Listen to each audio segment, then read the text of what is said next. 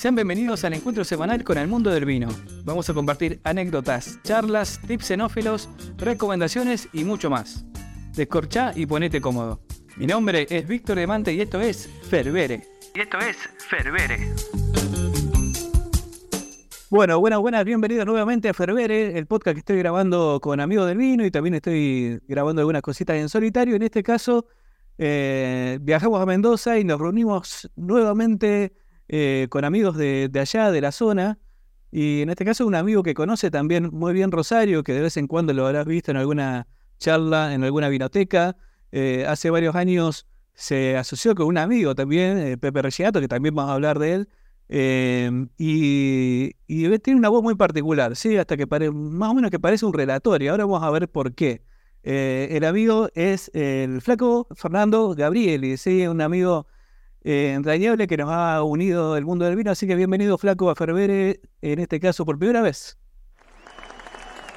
Víctor, ¿cómo andamos? ¿Cómo va? Buenas tardes para vos, eh, para Rosario también. Y felicitaciones por Ferbere, siempre comunicando y estando cerca del vino, que es lo que, es lo que necesitamos todos, ¿no? Bueno, eh, hice más o menos así una, una breve reseña. Eh, hace ya, de, en 2005, fue la primera partida comercial de, de Relator, ¿puede ser? Nosotros empezamos a pensar el proyecto en el año 2012 y ah, salimos a la calle en el año 15. El año 2015 es la, el año de nuestra salida a la calle, pero digo, en ese 15 eh, salimos con algunas cosas más viejas. Había un gran premio que era 2013, el Cabernet Franc y el Malbec era 14, el Sauvignon era, era 14. Pero en el 2012 fue cuando, 2012-2013 empezamos un poco a pensar con Pepe a, a, a armar esto que, como siempre digo yo, al principio era era mucho más un juego que algo real. Y por suerte el tiempo no, nos sorprendió y nos dio la razón en pensar que lo que estábamos haciendo estaba bien y después fue creciendo.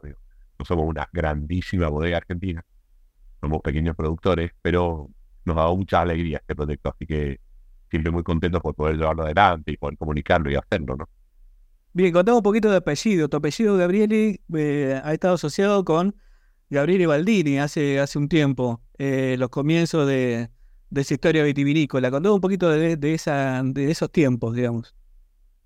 Claro, en realidad es mi, el padre de mi abuelo, que era Francesco Gabrieli, el primer Gabrieli que era de Argentina, y, y la, la, data en la familia es que los primeros viñedos de la familia fueron en el año 1904. Y después de una época de muchísimo esplendor, que es en los 50, los 60, los 70, de, la, de esta bodega Gabrieli Baldini, que eran mis dos bisabuelos, mi bisabuelo era Octavio Gabrieli y su mujer menor era Baldini, entonces hacen como una unión de las dos familias, que eran dos familias poderosas, y se cree esa bodega tan bonita que, uno de los vinos que insignia que tenía y que se vendía mucho en el país, que era muy conocido, sobre todo por la publicidad, era Tupungato. Eh, y mi abuelo, Mario Gabrieli, era el enólogo de esa bodega. Eh, entonces nosotros nos criamos un poco en esa, en esa abundancia de esa familia que había, pero yendo a la finca y yendo a la bodega y demás. Después, por esas cosas de la vida y que eran muy normales en esta Argentina de los 70, por algunas malas habitaciones, malos negocios, malas decisiones, eh, se perdió esa bodega y se vendió. Pero nosotros nos queda siempre este recuerdo de, de mi abuelo, que era ese tan particular y tan conocido acá en Mendoza, eh, y esa niñez eh, mía y de mi hermano y algunos primos, que son los más grandes de, la familia de los primos, digo, eh, de haber ido con él a la bodega, de haber ido a la finca o acompañarlo a mi viejo, que era administrador de alguna finca. Así que siempre estuvo como en mi inconsciente esa, esa, no sé si necesidad, pero esa idea de que en algún momento en la vida tenía que volver a retomar un poco ese, ese canal de la familia y del abuelo particularmente de, hacer vinos, ¿no? Bien, yendo un poco ahora ya a lo que es el, eh, ya no proyecto, sino el emprendimiento de lo que es eh, relator. ¿Qué te une, cómo te uniste a Pepe? ¿Cómo lo conociste? Con, Pepe nos empezamos como a, frecuentar, ¿no? Más en esta época que vos decías recién, Víctor, más cerca, entre el año 2005, 2007, teníamos un grupo de, de enófilos, eh, un grupo de amigos fanáticos del vino, entre los que está, entre ellos Nico Alemán, por ejemplo, el productor del Premium Tasting, y lo que hacíamos era, una vez cada 15 días, eh, normalmente era juntarnos con enólogos. Eh, en Mendoza es, es, como más fácil, ¿no? Porque los enólogos están acá. Entonces, Nico tenía ese contacto de, del premium tasting, lo, cual le, da un abordaje a conocer un montón de personajes. Yo tengo una agencia de prensa y en esa agencia de prensa también trabajaba con muchas bodegas. Entonces, era como, lo invitamos a Ale Vigil a comer un asado. Y Vigil venía, eh, y después a Peleriti, y después al Colo, y después a Pepe, y después así fueron pasando todo, absolutamente.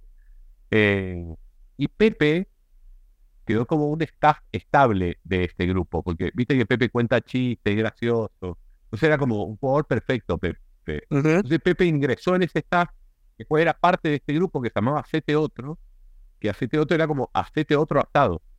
Eh, que para nosotros era un chiste, pero los enólogos, viste, todos tuiteaban, era un grupo de mucha gente que estaba como, que tenía muchos seguidores en Twitter, éramos 10, 12 personas. Entonces, era una forma de comunicar, los enólogos nos venían y nosotros en ese Twitter íbamos comunicando los vinos nuevos, qué estábamos probando, qué estábamos comiendo. Entonces se hizo como una comunión de esto, de un montón de gente que nos seguía, se transmitía en vivo algunas veces, un montón de gente estaba esperando ese acete otro para ver qué ponía, y lo incorporamos a Pepe y ahí empezamos como a andar un poco más, más juntos en la vida, nosotros dos, ¿no?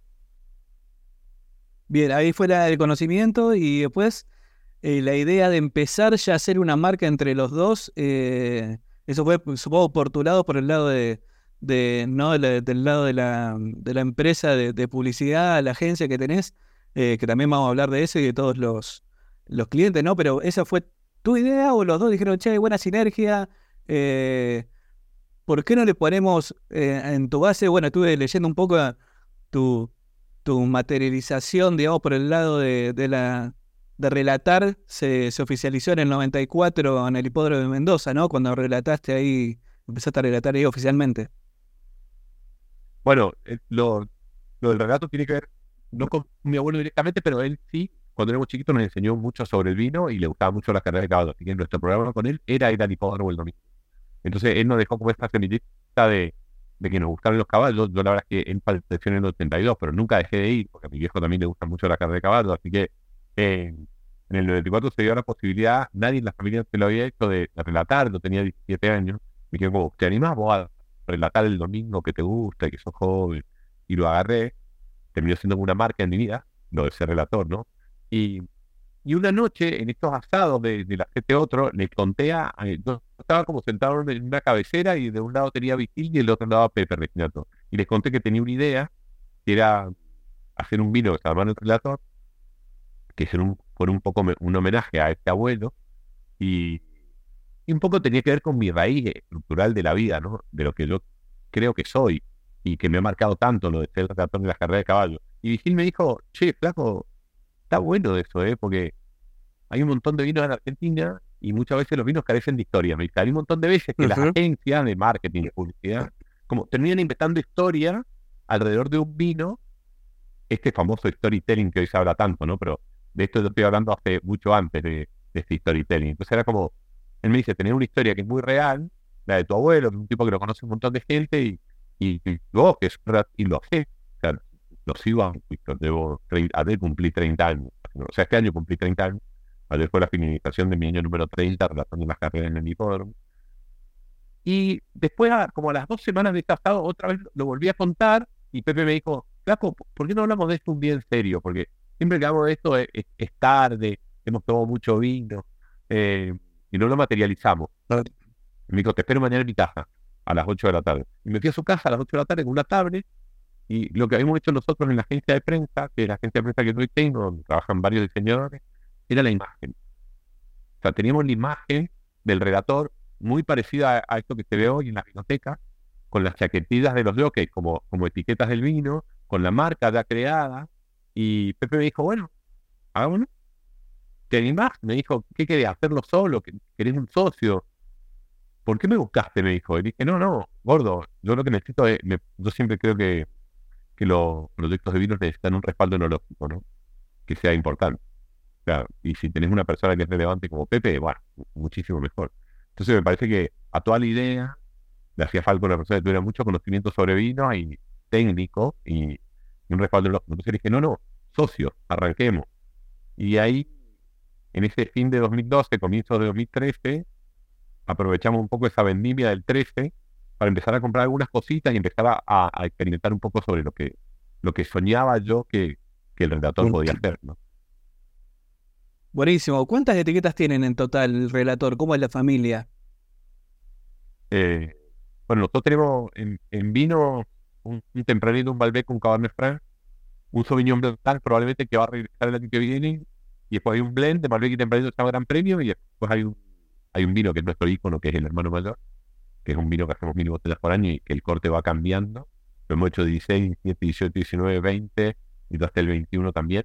Y ahora sale a la venta el 20, calculo que en febrero o marzo. Y después arrancamos con los espumantes, que son varios, porque tenemos dos Charmat, eh, un Extra Brut, que es de Chardonnay Chenin, y un Procé Malbec, que es un Malbec 100% altamina. Y después ahí saltamos a los Champenois. Hay un Pinot Noir, que es añado 2015. Eh, hay un espumante que se llama Tordillo, que es un Blanc de Blanc, de Semillon Chardonnay Sauvignon Blanc, que es año 2018. Eh, después hay un Champenois de Malbec, que se usa para exportación, nada más que llama el crack del año, que también es Malbec de Altamira, pero Champenois de muchos años.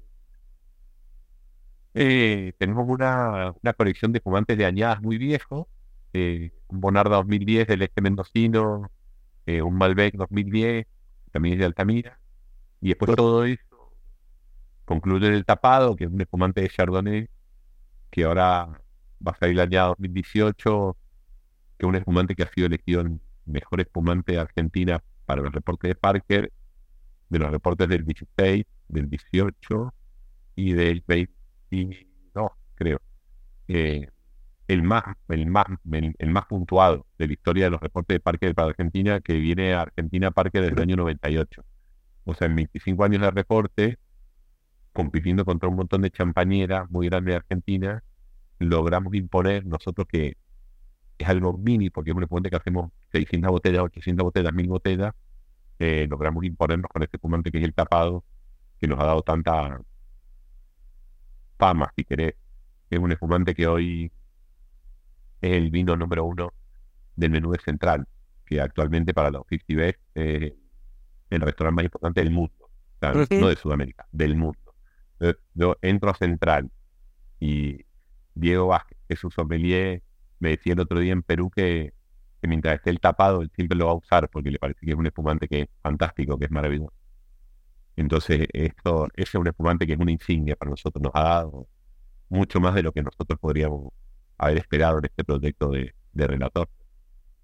Bien, sí, justo te, te, iba a preguntar porque estaba viendo la página y se ve bien nutrida de, de espumantes. Se viene eh, en Argentina, por ahí tenemos un poco la, eh, la idea de que el espumoso, el espumante es estacional, ¿no? Eh, justamente estamos en época, grabando esto en una época de fiestas, o de fin de año y lo que es año nuevo. Eh, el espumante se toma todo el año y es, y es así y, está bueno también empezar a comunicarlo para, para imponerlo, que sea, que la, gente deje de pensar que es solo para brindar o para fiestas, sino que, que todo el año, que lo use como aperitivo y, demás usos que tiene el espumoso eh, la verdad que está bueno eso. Bueno, ojalá, Víctor. Nosotros luchamos un montón por eso. De hecho, nuestra base eh, fundacional eh, siempre tiene que ver un poco con aprovechar el expertise de Pepe sobre los espumantes, ¿no? A ver, mi socio Pepe Reginato, para cualquier persona que se va enganchando, es uno de los maestros champañeros más grandes que en Argentina. este año, como productor, produjo un millón y medio de litros de espumante para 84 vegas. O sea, es grande. Entonces, es una persona que tiene un conocimiento sobre el fumante muy importante.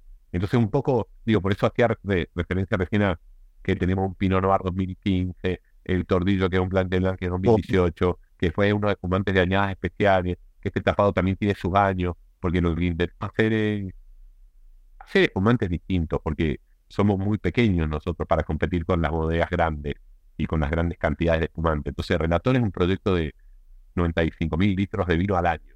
¿sí? Eh, entonces lo que hacemos es aprovechar el expertise de Pepe Reginato al 100%, al máximo, eh, un poco para hacer espumantes diferentes. Eh, que además después nos terminan dando buenos resultados en con, los, catadores, ¿no? con los puntuadores. ahora, por ejemplo, la semana pasada nos llegó la comunicación de que hemos sido elegidos en el ranking de los mejores espumantes del año para descorchado. el, el periodista de Chile, Patricio Tapia, eh, con el tapado 2018, o sea, con el tapado nuevo, con el que está saliendo en estos días. Entonces, está bueno un poco por ahí a la gente poder mostrarle esa, esa otra cara del espumante argentino, ¿sí? Eh, Y yo soy convencido de, que tiene que ser el espumante todo el año, pero bueno, está muy asociado con las celebraciones. Entonces, digo, por la gente habla solamente un espumante cuando cumple un aniversario de casado o cuando es su cumpleaños, o bueno, en esta época.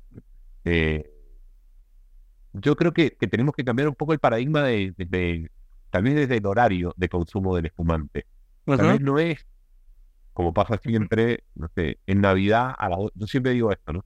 Siempre lo tomamos en Navidad a las 2 de la mañana, después del pollo frío de la tía y de la garrapiñada. Y tal vez ahí está el error. Tal vez antes. O sea, digo, vos haces una comida en tu casa, no importa si es un asado, que eh, tenés invitados, tus amigos, la gente más íntima, no, importa quién, o una cena de negocio, lo que sea. Digo, si vos recibís a esa persona con un espumante a buena temperatura, no digo cinco botellas, una copa de espumante, eh, entre cuatro personas, entre cinco, entre seis, probablemente se van a tomar esta botella en, esta copa simplemente. Y después puedes continuar, digo, con vino blanco, con vinos tintos. Estoy, hablando por ahí para, un mundo de gente que es un poco fanática, pero aunque no seas tan fanático, eh, recibir con un espumante me, parece que es siempre agradable. Aparte, vuelvo, esa connotación de celebración del espumante hace que cuando vos abras un espumante, me parece que hasta le da un tinte especial a esta reunión. Entonces me parece que nosotros como comunicadores eh, tenemos que empezar a hacer un poco de foco tal vez en, e, ese espumante de, antes, más que de después, ¿no? Que en muchos lugares del mundo, de hecho, es antes. Entonces podemos empezar antes, tipo 6, 7 de la tarde de estos días de verano, ¿no? Más que a la 1 de la mañana o a las 2. Sí, claro, invertir el orden es algo tan simple como en vez de acá, ponerlo acá.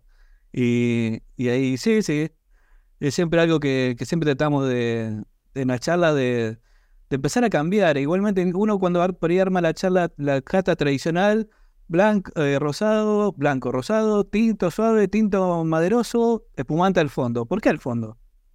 Ponerlo, con, ponerlo antes, claro. Entonces, eh, muchas veces me obligo a salir de, la tradición. Digo, ¿por qué aprendimos esto así? Bueno, esto va acá. Eh, y listo. Es cambiar de lugar y ya está nosotros cuando hacemos catas de redactor siempre es como el, espumante al fondo, me dicen. No, yo le digo, no, no, no, no. Claro, es... El espumante recibir el espumante, ¿viste? Poner, no sé, hacer una cata, una educación, una vinoteca. Que van 15 personas, 20, ¿sí? Digo, siempre uno llega antes que otro. Entonces digo, mientras ese que llegó primero, que fue puntual, va llegando, en vez de darle un sauvignon blanco, un blanco o lo que sea, le damos un espumante. Pero bueno, vuelvo. Nosotros no es que somos un poco maníacos, pero digo, estamos siempre un poco estructurados en el espumante por este expertise de Pepe. Entonces, siempre buscamos mostrar que los espumantes son distintos y me encuentro con mil gente me dice, no tomo porque me hace doler la cabeza, no tomo porque me cae mal, no tomo por la acidez, no tomo... Bueno, también me parece que es un buen momento para comunicar que, que los espumantes de Argentina han cambiado un montón, ¿no? Y que hay, no solamente está Pepe Reginato, hay muchísimo experto de espumantes en Argentina. Entonces, que cualquier cosa que tome, no importa de qué bodega sea, eh, va a estar bien va a estar muy bien. Entonces, digo, hay un montón de gente, hay un montón de gente trabajando sobre los, vinos blancos, lo cual en estos últimos 3, 4 años han, han tenido esta cantidad de puntaje y premios, de reconocimiento. Hay un montón de gente que, labura muchísimo espumante. Es interesante por ahí que la gente tenga esa idea, porque yo veo que la gente más grande, sobre todo, se ha quedado con esta idea de que le duele la cabeza. Y, es, es, difícil que eso hoy suceda. Digo, en un consumo tranquilo, si te tomas cinco botellas y te, te la cabeza, seguro, ¿no? Pero en un consumo normal de una copita, eh, experimentenlo, pruébenlo, eh, no hace falta que sea relator, bueno.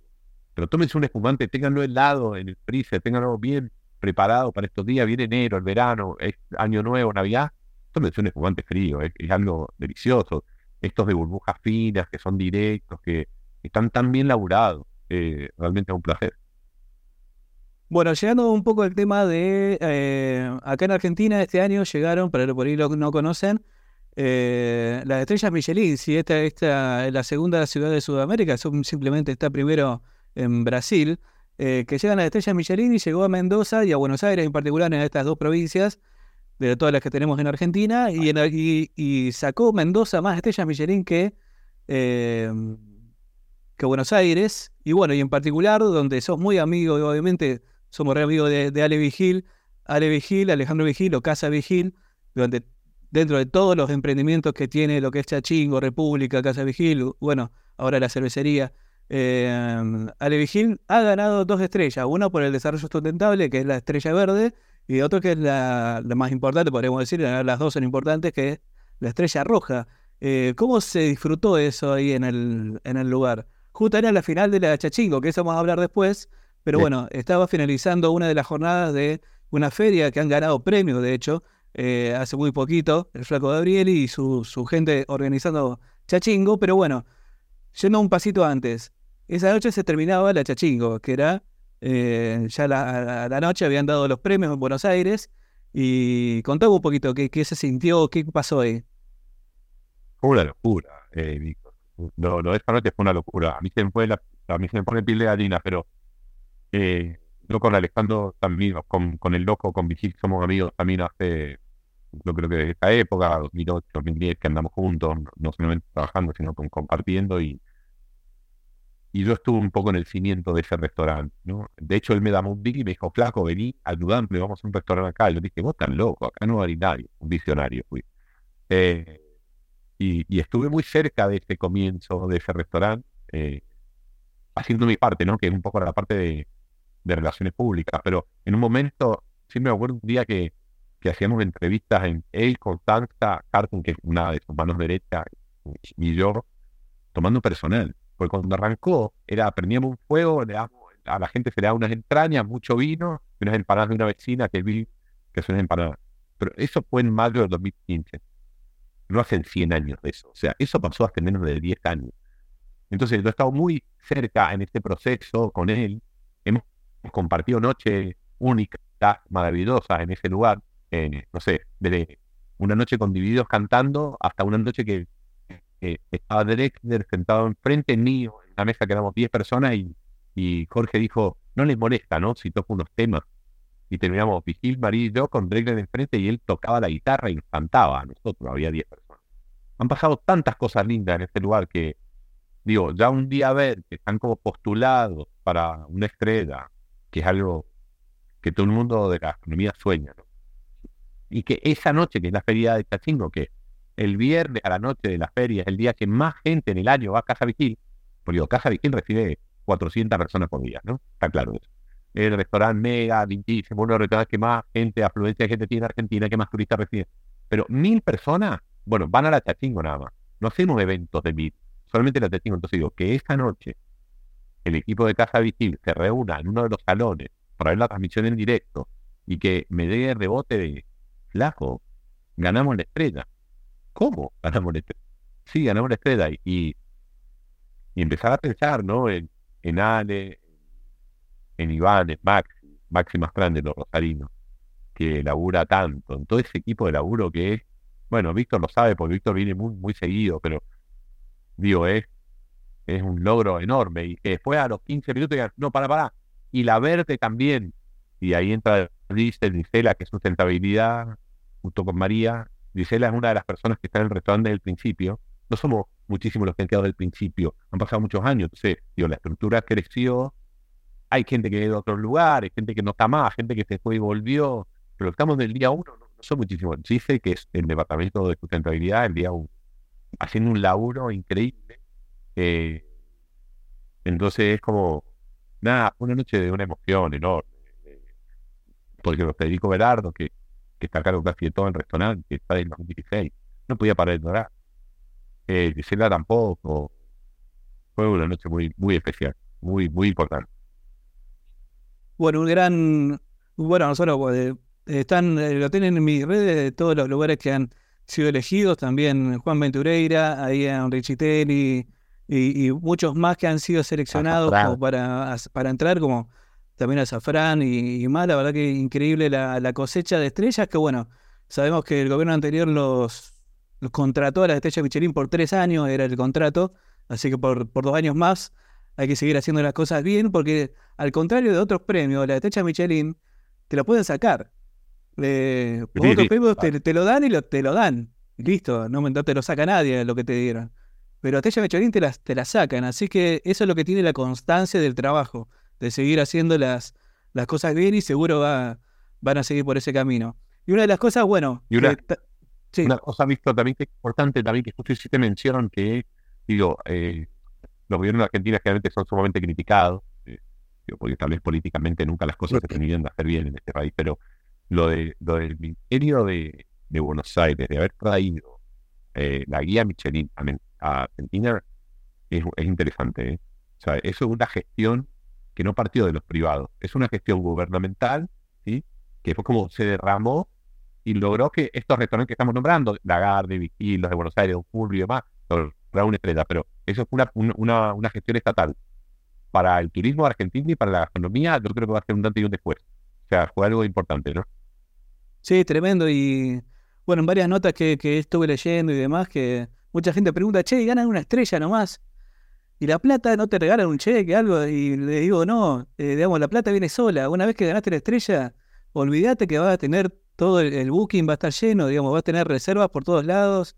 Y estoy seguro está pasando eso con, con las reservas de todo lo que es Buenos Aires y, y Mendoza, todos estos meses justamente de cosecha de vendimia, que acá en Argentina, en estas épocas, el, comienzo hasta finales de abril a lo mejor, eh, va a estar lleno, va a estar lleno y, así que van a tener muchísimo trabajo. Por eso a la gente le digo, no, la, plata viene sola. Una vez que tengas la, mención y, o, el, ganar esto, ya, ya lo tenés. Así que está buenísimo eso. Yo creo, Víctor, que en Mendoza ah, hace como dos semanas que estoy escribir una nota de esto y no lo he hecho, pero yo creo que hay un cambio de paradigma del turismo. La gente hace 20 años a Mendoza venía a la nieve, ¿sí? O hace 30.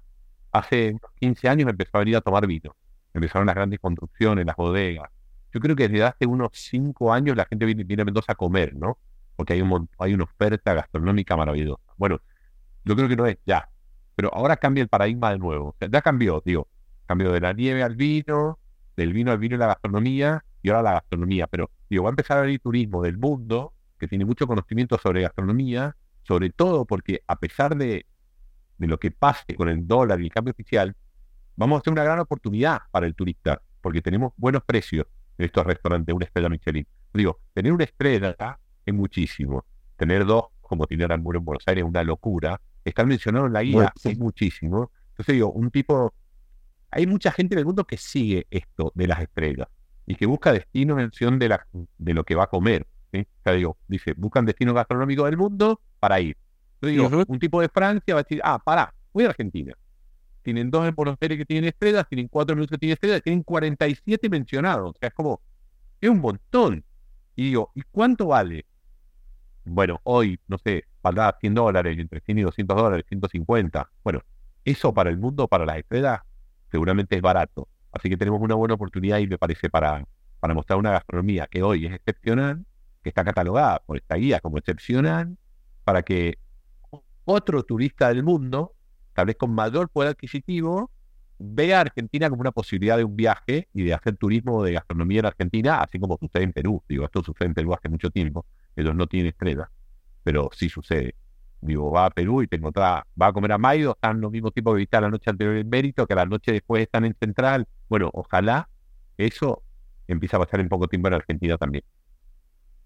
Seguro, bueno, y ahora sigue hablando un poco de eh, lo que es la, mm, la feria, ¿no? Que tenemos un, te has ganado, han ganado un premio, en este caso estamos hablando de Chachingo, es una, feria de vinos. Eh, recordamos hace cuánto que está. Yo fui, la primera vez que fui fue en el de 2018. El otro día encontré la copa que tengo, dice 2018 Chachingo. Eh, la, una, una copita chiquita tirando a, no ser el copón grande, sino hermosa que la llevé a la casa de mi suegra y ahí está, quedó ahí y siempre que voy la uso. Eh, y bueno, ese caso era de 2018. Eh, fui a la del Hyatt, fui varias veces, bueno, eh, mencionemos también que Chachingo no solo estuvo, está en el patio de la casa de Levi sino que también se ha abierto a diferentes lados de la Argentina, que la, propuesta del año pasado fue empezar a abrir a Mar del Plata, Bariloche, Rosario, aparte de estar en Mendoza, ¿no? Eh, también te fuiste a Brasil, ¿o no? Estuviste por, por allá. Eh, la verdad que una... Estamos ahí. Ok, pero bueno. Estamos bien. Supongo que la idea de también la Chachingo fue, che, como empezó alguna vez la, la, idea del restaurante para algunos poquitos, también habrá empezado la idea, che, vamos a empezar esto para 100, a ver si vienen, para 200, bueno, a ver qué onda. Y eh, empezó así, ¿no? Tal cual. la, la, primera edición de la feria fue en, en diciembre del año 2016 sea, la primera feria que hicimos fue en el 2015, el restaurante tenía un año y medio. Fue una idea de, que es lo mismo de hoy en realidad. Creo que esa columna nunca se perdió. demostrar la diversidad del vino argentino. La feria es una idea de María Sánchez, que es la mujer de Alejandro, Alejandro Vigil mía, de poder mostrarle al consumidor, es una feria de consumidores. Hay un montón de ferias en Argentina de trade, de profesionales. Bueno, esta es una feria de consumidores 100%, que, que nunca alteró esa, esa forma y esa visión. Eh, un poco demostrarle esa diversidad del pequeño productor, del mediano y del grande. ¿sí? Alex siempre está muy cerca de los pequeños productores, acá en Mendoza hay un montón de productores, pequeño, mediano, grande, y tenemos por supuesto mucho vínculo con las bodegas grandes. Entonces, como, ¿qué pasa si acá en el patio metemos a todos juntos? ¿Qué es el todos juntos? Es, bueno, va y está Catena, y al lado de Catena está Garabaglia, que es un productor mendocino que está en el este, Seba, que es amigo nuestro. Y está Germán Macera.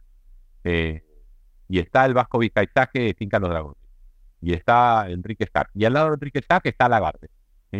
Y al lado está el Carlos Sejanovic. Y después está Tommy Starelger. Es como, y está el relator, y está los paso a paso, y está Galileo, y Louis Wine, eh, y Bianchi estaba este año, por ejemplo.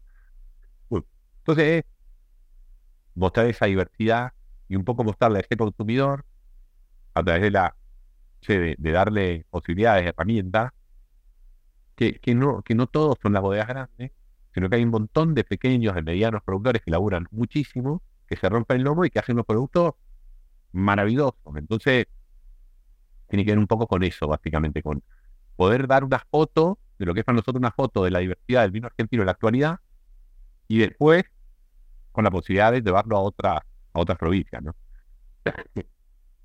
Bien, eso de, empezar a mostrar Mendoza eh, en otras provincias, en otras ciudades, que, ¿cómo ha sido el feedback de, de, la, de la gente del lugar? Por ejemplo, en Mar del Plata, en diferentes lugares, ¿cómo, cómo, has, cómo has sentido la percepción de la gente? No, increíble, siempre increíble. Todo el año pasado le dije a un día que, que me parecía que la feria tenía un potencial para salir de Mendoza, que teníamos que moverla, que empezamos y él dijo, ¿vos crees que vale la pena el esfuerzo de hacerlo? Si crees que vale la pena, hacelo, flaco. O sea, está en tus manos. Digo, porque marido no vamos a poder estar en el pino de, una organización de una feria a mil kilómetros, a dos mil, a tres mil. Entonces, bueno, salimos por primera vez el año pasado a Rosario, ustedes fueron testigos, un éxito total de entradas agotadas, y después fuimos a Mar del Plata también con entradas agotadas, y este año ya, bueno, lo amplificamos un poco más, fuimos a Bariloche en abril eh, y fuimos a Buenos Aires en agosto, a Rosario en septiembre y a, y Mar del Plata en octubre, se hicieron todas las ferias con entradas agotadas. Eh, es una locura. O sea, en todas las plazas, las entradas de las ferias estuvieron agotadas. Algo para nosotros increíble. Lo de Buenos Aires fue alucinante. Impensado para nosotros. Lo de Rosario, increíble por segundo año consecutivo. Mar del Plata es una feria lindísima. Y Bariloche fue el descubrimiento de una plaza nueva donde llega el vino, pero tal vez no llega este vino que nosotros queremos comunicar. Así que estuvo buenísimo para los productores por ir a Bariloche para buscar distribuidores, para conocer gente, para conocer consumidores. Y el año que viene vamos a, ir por un poco más. Estamos trabajando con una posible edición de Brasil, que no creo que tenemos en el 2024. Seguramente va a ser más probable para 2025. Pero sí vamos a abrir, eh, no sé si decirlo, pero es medio secreto todavía, pero lo decimos acá, Córdoba, seguramente. Eh, nuestro próximo paso es Córdoba. Eh, Vamos a hacer primero en febrero en Mendoza, el 29 de febrero, la edición Haya, que eso es en plena vendimia de Mendoza. Eh, entre estas cosas que vamos logrando, logramos darle una feria de vinos a Mendoza en la semana de la vendimia. La semana de la vendimia de Mendoza es una semana que está plagada y llenísima de eventos, pero nosotros, desde nuestra visión de, fanáticos del vino, vemos que no había una feria de vinos para ese turista que viene a Mendoza, que no solamente es nacional, que es internacional, en, la gran mayoría de, de las partes. Era como, bueno, venía a Mendoza, te vamos a hacer una chachingo, la hacemos en Hyatt. Eh, Hyatt es el hotel cinco estrellas más importante de la provincia. Víctor lo conoce porque ha venido.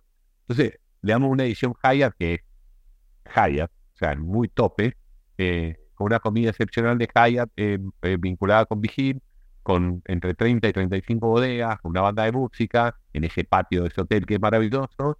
Y ahí se respira vendimia por todos lados, con mucho turista y el evento se terminó metiendo en la agenda de la vendimia. Se realiza el jueves previo a la vendimia, que es el sábado a la noche, una feria de sé, el año pasado venían todos los candidatos a presidente. Todo va tomando un volumen que, que yo, no, yo personalmente no puedo creer, pero bueno, sucede. Y después de febrero probablemente vamos a hacer Córdoba y podemos hacer tal vez Rosario en julio, eh, Buenos Aires en agosto, eh, septiembre Bariloche, octubre Mar del Plata y noviembre Mendoza. Vamos a tener siete ediciones de Chachingo, si Dios quiere, por supuesto, en, en 2024. Buenísimo, sí, yo estuve en la, creo que en la primera edición del Hayat, que no, no es la de este año, la del año pasado, creo, que fue en marzo. Eh, increíble todo, todo era una, desde la recepción, que era muy diferente a las otras Chachingo, eh, la calidad gastronómica, obviamente, de un lugar cinco estrellas, no hay, ni que dudarlo. Eh, y bueno, en el escenario estaba Olivier, creo que era este muchacho de ah, Eva.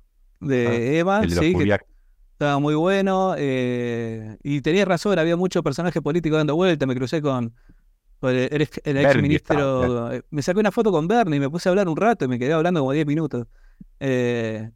Y le pregunté, che, ¿te vas a presentar como presidente? Sí, sí, bueno parece que no, que no, no le salió. Parece que no, que no funcionó después. esta noche, eso fue 2021. Claro, la feria se hizo 2021-2022, está, no, se hizo 2022-2023 y esta 2024 va a ser la tercera edición.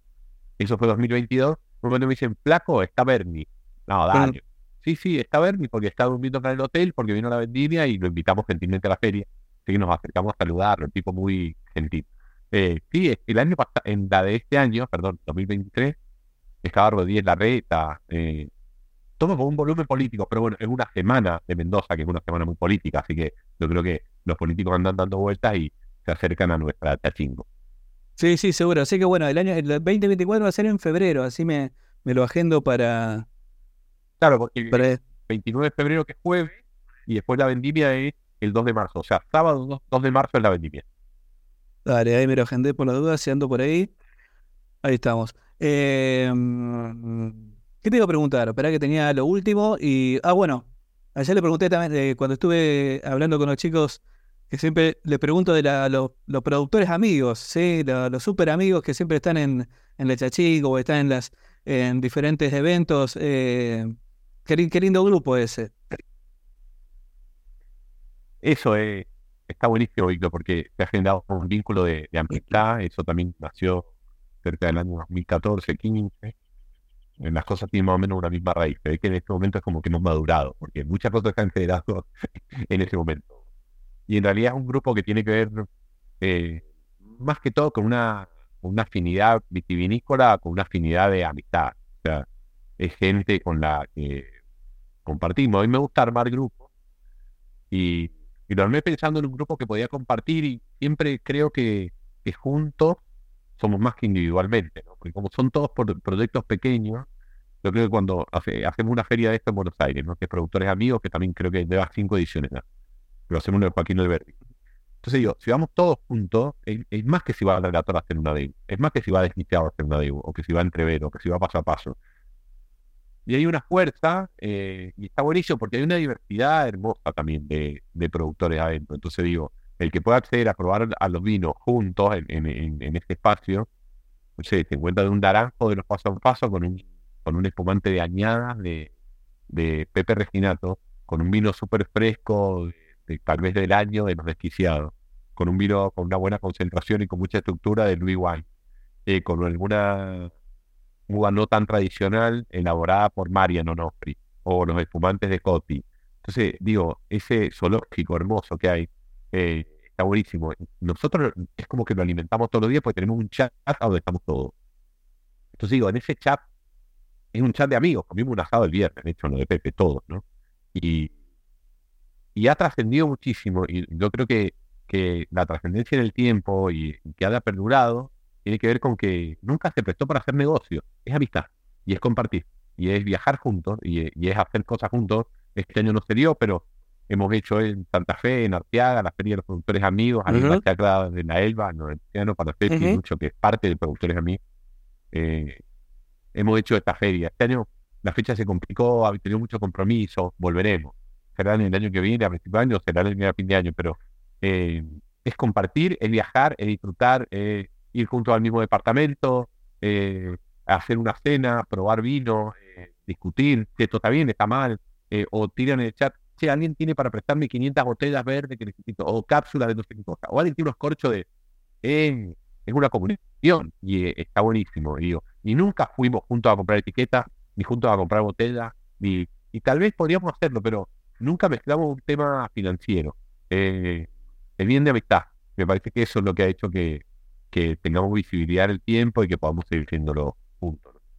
Eso está buenísimo. Y te quería preguntar, ¿hay alguna novedad para el 2024? Además, bueno, de seguir con la Chachingo, de eh, ¿hay alguna etiqueta nueva que estén pensando con Pepe? ¿Hay alguna algo que vos digas, no, voy a hacer tal cosa? Sin contar demasiado, pero si querés eh, comentar algo. Eh, mira, en, vamos a sacar en, febrero o marzo del año que viene la edición 2020 del Hermano Mayor, que es este vino que les decía que es nuestro vino ícono que todos los años cambia la uva o el corte y vamos a sacar un, un Cabernet Sauvignon de Gualtadarí, que es una cosa de lo finísimo, eh, maravilloso, espectacular.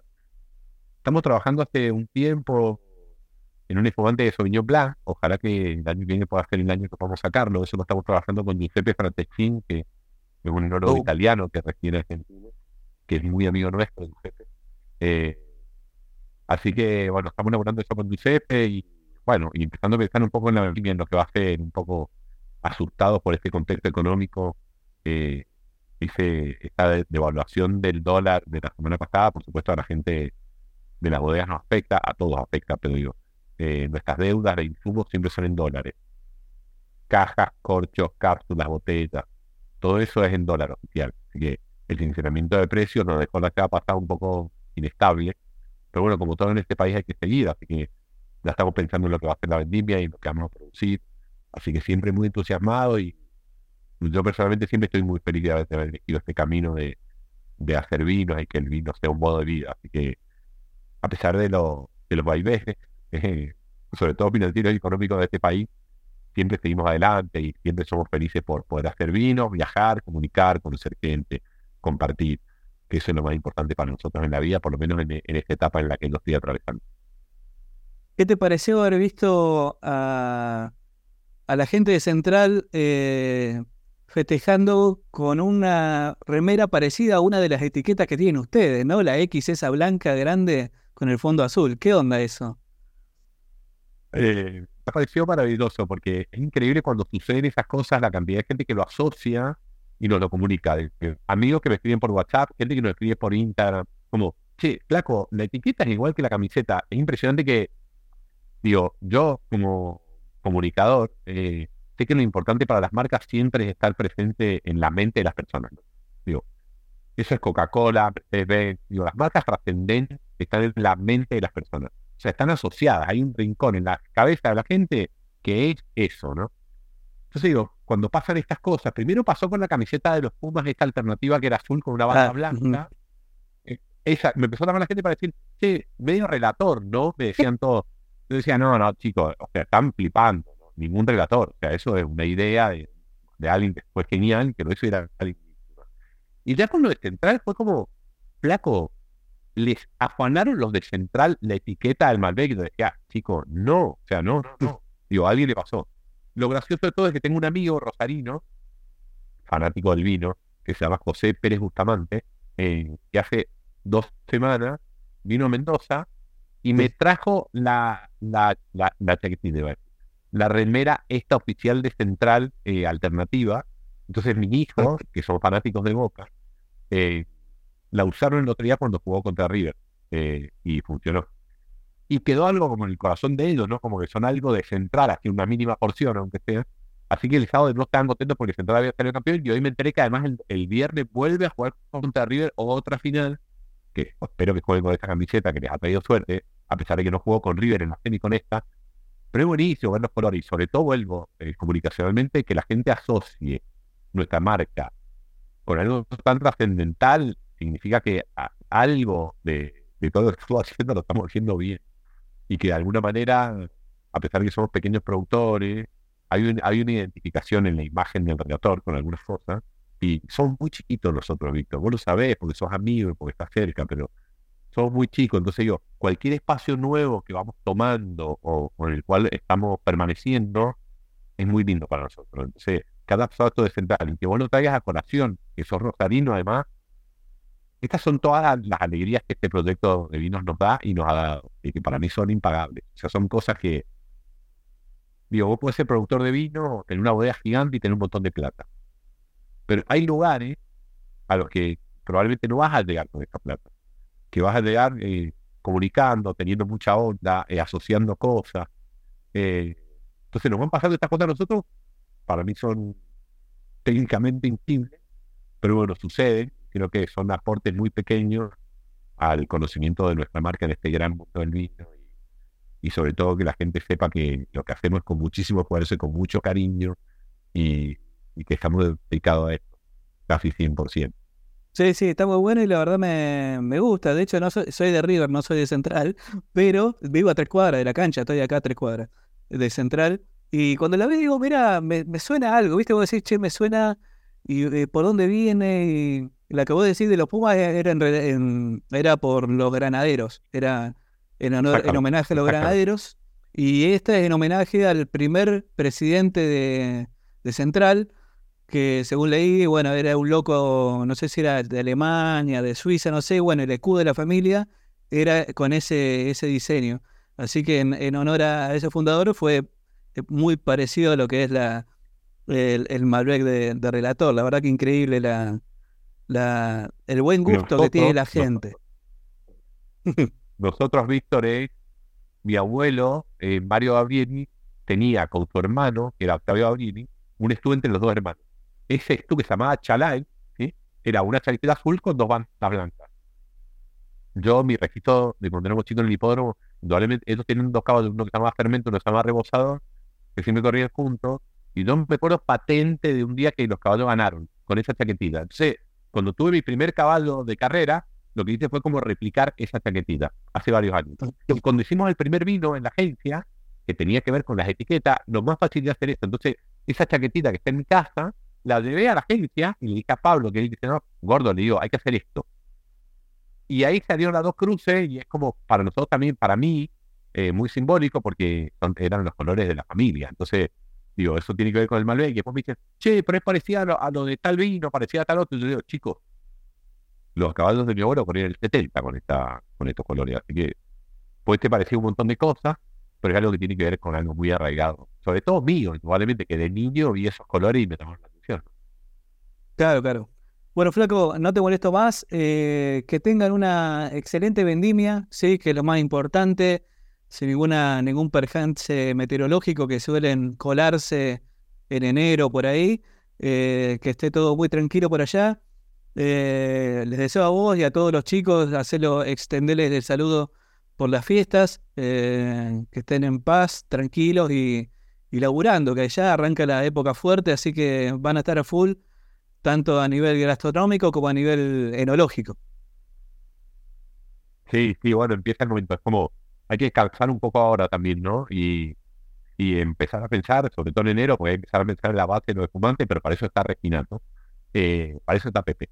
Así que se va a dedicar, gracias a vos, Víctor, por los espacios, por, por crear más espacio, por comunicar, por hacer, eh, por siempre estar cerca. Así que es muy valioso el laburo y el aporte. Así que gracias eh, por haberme por haberme hecho parte, por haberme invitado, por poder contar todos estos cuentos que son miles, el retorno de la cachingo, lo de cómo vamos haciendo las cosas, pero bueno, eso es un poco parte de, lo que soy, de lo que somos. Así que abrazo enorme para vos, eh, para toda la gente de Rosario, querida, para todos los del país que lo vean.